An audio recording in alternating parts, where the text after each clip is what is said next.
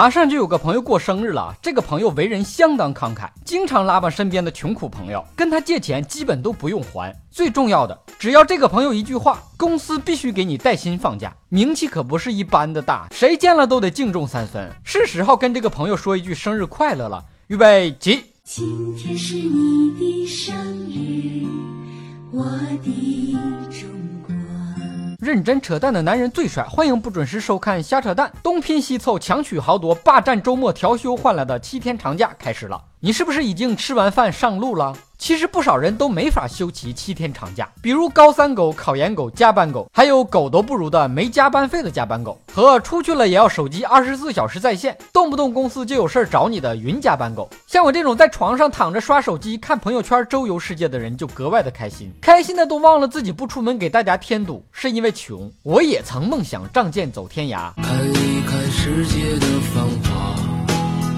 后来因为盘缠不够，放弃了。这世界上最有逼格的消费方式，不是花钱买罪受，而是花钱买气受，花钱让人当傻子。所谓长假出游，简单来说就是城里人进村，村里人进城。中国人出国，外国人盼中国人出国，因为人傻钱多，爱撒币嘛。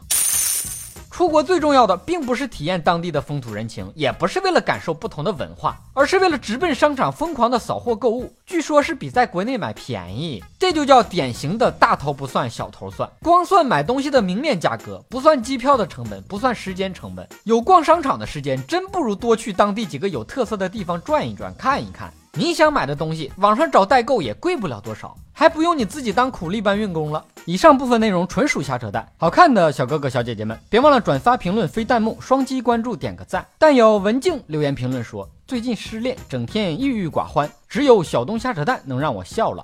能陪你走过一段不开心的日子，让你小开心一下，非常的荣幸。你想听哥扯什么话题，可以给我留言评论，更可以到喜马拉雅圈子瞎扯淡发帖跟帖。本节目由喜马拉雅 FM 独家播出，订阅专辑哥陪你开车，更多搞笑内容尽在微信公号小东瞎扯淡。咱们下期接着扯。